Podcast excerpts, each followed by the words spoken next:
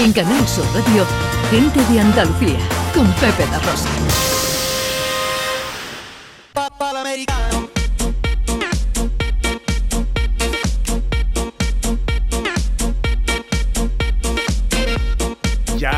Llega John Julius, hablando de Julius, otro Julius, pero más castellano, que es Julio, eh, Julio Vera, nos escribe en Twitter, las casualidades del momento. Voy en el coche paseando por San Román, escuchando a gente de Andalucía, por supuesto, hablar de que hoy es el día del maestro y dos chavales me gritan, Don Julio, se bajan las mascarillas y son antiguos alumnos. Eso es lo mejor de ser docente. Eso es una maravilla. Qué Eso bueno. tiene que ser Sí, sí. maravilloso. A ti también te pasa, ¿no, John? Sí, entonces yo he prepar- preparado algo, pero voy a salir de guion para hablar un poco de, de los Muy profesores. improvisando ahí. Exactamente. Ya. No, Ahí yo soy daltónico. Yo soy daltónico. ¿Ah, sí? Ya, sí. Entonces mi madre se dio cuenta de esto porque yo tenía un jugador preferido de, de mi equipo de béisbol que se llamaba John Milner. Mm. Y era un negro. Y era su cumpleaños y yo quería enviarle un, un, un regalo, una tarjeta, con, con- y lo, lo dibujé, le dibujé, ¿no? Pero eh, verde. ¿Vale? Entonces mi madre se dio cuenta de que quizás mi hijo es daltónico. Lo comentó a mi profesor, Mrs. Thomas, señora Thomas, que también era negra. Una de las pocas de esta, de esta época, porque en los años 70, cuando era de los derechos civiles, entonces era mucho en Estados Unidos do- sobre racismo, de so- como eh, eh, pues la lucha contra, Mm. ¿no? Contra. Entonces ella puso en las paredes de la clase estos círculos donde hay números dentro. Ajá. ¿Sabe? Donde tú puedes ver, cuando, si no eres daltónico, tú puedes ver el número dentro. Ajá. Si eres daltónico, no solo ves, pues, pues, colores, una mezcla de colores, ¿no? Mm. Entonces, todo el mundo en la clase podía, ella dijo que ahora, quiere que vosotros echen un vistazo a cada póster y escribe el nombre que ves. Yo no podía hacerlo. No podía, el único en la clase que no podía hacerlo. Ajá. Y me sentí un poco mal.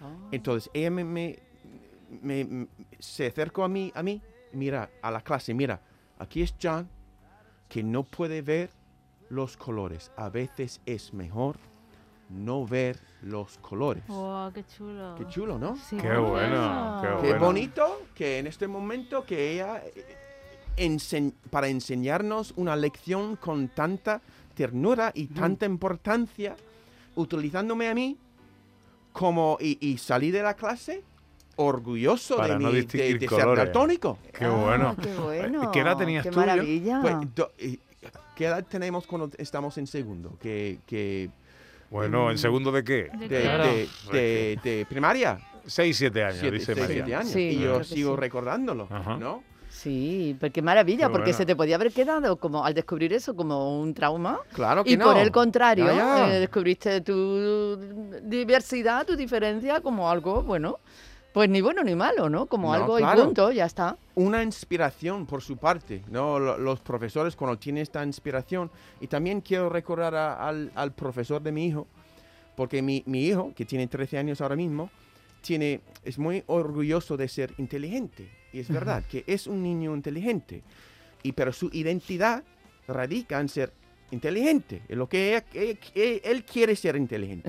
Entonces, un día, normalmente un poco flojo, tengo que decirlo, em, eh, t- tiene que estudiar más, pero un día me dijo que mañana vamos a tener un- una prueba de inteligencia en mi clase.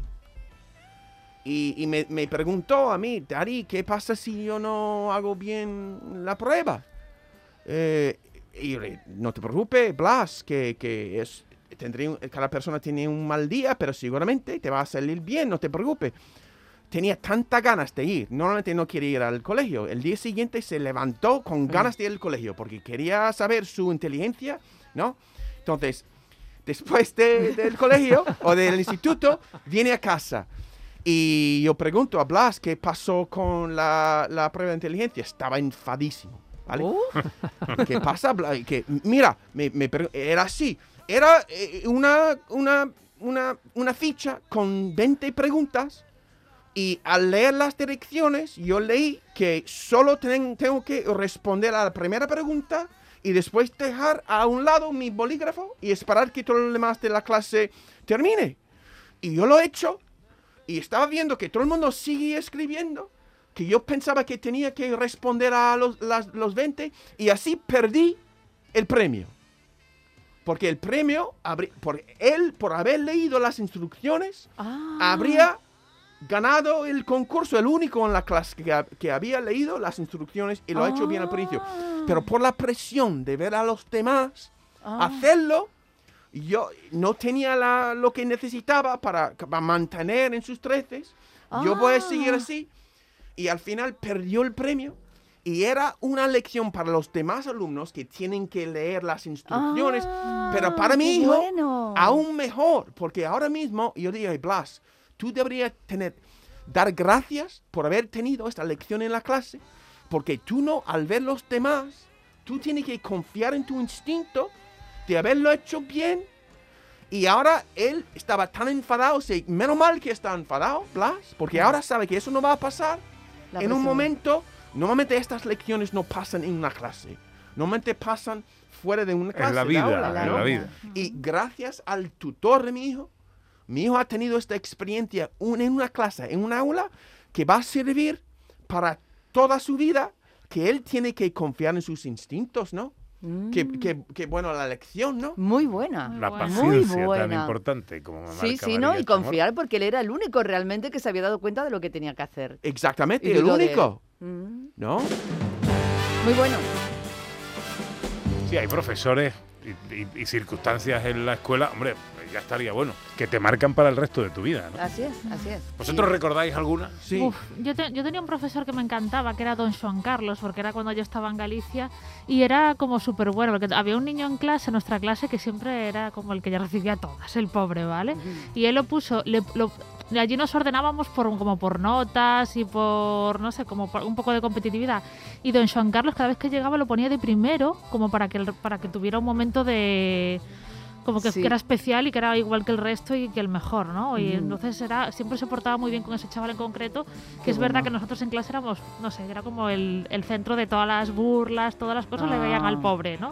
Mm. Pues el profesor, es, y entonces al final reflexionabas y decías, "Tien- tengo que ser bueno con todo el mundo, ¿no? Te enseñan Ujú. ese tipo de lecciones que Exacto. está muy Ya, bien. ya, Es qué verdad, bonito. qué bueno. ya. Son muy importantes. Qué sí. bueno, qué bueno. José Luis, ¿tiene algún Sí. momento? Bueno, yo tengo muchos, pero igual no lo puedo contar. Hay uno que sí puedo contar, que, que es que recuerdo un profesor que teníamos en EGB que nos ordenaba siempre en clase todos los lunes por las notas de la semana anterior. El que más nota tenía se ponía en el, en el pupitre junto a él, cerca, y así sucesivamente, total que cada viernes ponía una lista de los 15 primeros, ¿no? Y esto generaba una competitividad entre todos nosotros que era maravilloso, ¿no? Y había un chico que siempre quedaba el último, porque no hacía nada en clase y tal y cual, y a veces nos reíamos y tal, mira, un día estábamos todos despistados, preguntó algo, fue preguntando a todos y el único que supo la respuesta fue el que había último, que ese día se puso el primero de la clase. Y eso nos hizo pensar, digo, hoy, hoy puedes estar arriba, pero mañana como te despistes estás abajo, ¿no? Entonces. Ya, ya, Muy- ya, muy claro, qué interesante, bien. ¿eh? Sí. Qué Ya, buena ya. reflexión. Sí, sí. Ana, Mm.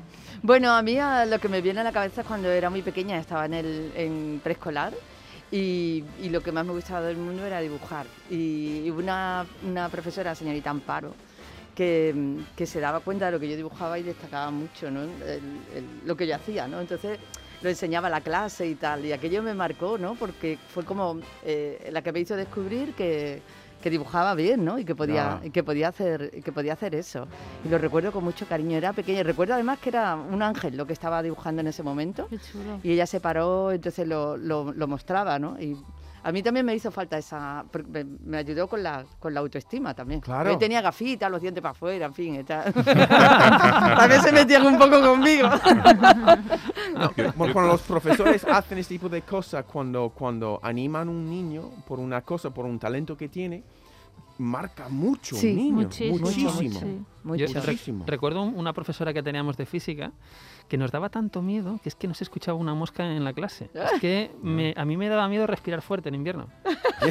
Porque es que era, me daba miedo. O sea, Siempre eso- hay un profesor así, el severo, Sí, sí, ¿no? era una profesora que todo el mundo callaba como un muerto, ¿no? Y, y que no te pregunte, porque claro, si te iba a preguntar algo, te decía, Ordóñez. Ah, Ya no ya te dice el nombre así, ya te entra como mal cuerpo, ¿no? eh, yo- a mí me marcó marcó uno mucho, un profesor de, que tuve, eh, no voy a decir su nombre, eh, pero bueno, los que lo conozcan seguramente lo reconocerán. Era un cachondo, pero era muy flojo. Era muy buen profesor de matemáticas, pero el más flojo del mundo a la hora de corregir exámenes. Y entonces, eh, una época del año que era un examen muy importante, porque era el que luego marcaba si ibas a tener que seguir estudiando en verano, recuperando tal, y no daba los resultados. Y venía un día tras otro y no daba, profesor, eh, ya iba a decir el nombre. don Antonio, don Antonio. Eh, eh, los resultados, no, no los he corregido. Era malísimo, era, era el más flojo del mundo para corregir exámenes. Y entonces dijo un día, cuando llueva, cuando llueva. Estábamos eh, llegando al verano, pero un día llovió. Y entonces empezamos todos a decirle, profesor, profesor, examen, que dijo usted que cuando lloviera, que cuando lloviera. Y el hombre ya viéndose acorralado, no supo cómo salir de la situación y dijo, cuando lloviera, Verá. no. Cuando yo viera ¡Oh! que estabais preparados para que yo os diera las notas. ¡Ostras! Ay, ay, ay, Qué inquietante, qué inquietante. cachondo total, ¿no? Muy Sí. inquietante todo, ¿eh? Ya, Muy ya. inquietante, muy inquietante. Ya.